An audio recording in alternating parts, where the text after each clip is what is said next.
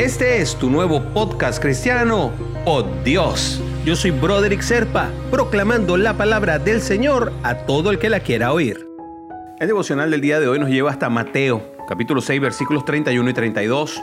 No os afanéis pues diciendo qué comeremos o beberemos o qué vestiremos, pues los gentiles buscan todas esas cosas, pero vuestro Padre Celestial sabe que tenéis necesidad de todas esas cosas. Sin duda alguna, que Dios sabe que necesitamos nuestro pan de cada día.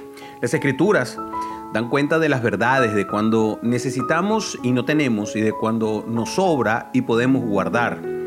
Y Dios no solo provee en tiempos de necesidad, sino también instruye a aquellos que poseen abundancia para poder compartir con los que requieren ser cobijados y ayudados. Hay que, hay que, hay que dar de lo que nos sobra, pero además tenemos que guardar para nuestro futuro, sin pensar en el futuro por sí mismo. Y es que Deuteronomio 24:19 dice, cuando ciegues tu mies en tu campo, será para el extranjero, para el huérfano y para la viuda, para que te bendiga Jehová tu Dios en toda obra de tus manos.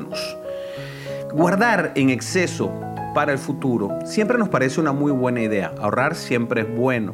Pero Dios nos promete que siempre vamos a tener, que Él va a proveer.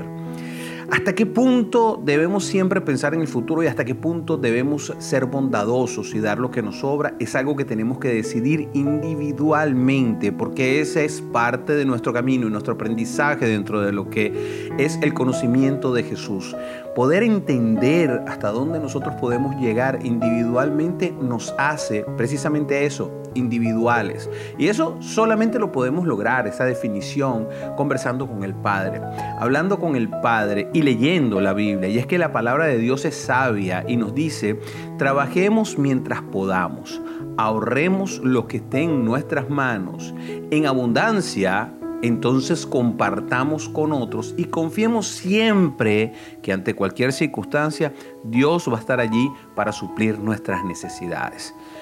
El resto, los porcentajes, los decides tú. Recuerda esto es parte del discipulado, de ser discípulo de Jesús, el poder definir hasta dónde somos bondadosos. Y te invito a orar precisamente para buscar esa claridad. Señor, tuya es mi gratitud por la promesa que me otorgas de suplirme en la necesidad y darme sabiduría de acción en la abundancia. Y esto es lo que te vengo a pedir, Señor. Fortaléceme para no temer ni dudar en los momentos de carencia y tampoco temer ni dudar de poder dar lo que tengo.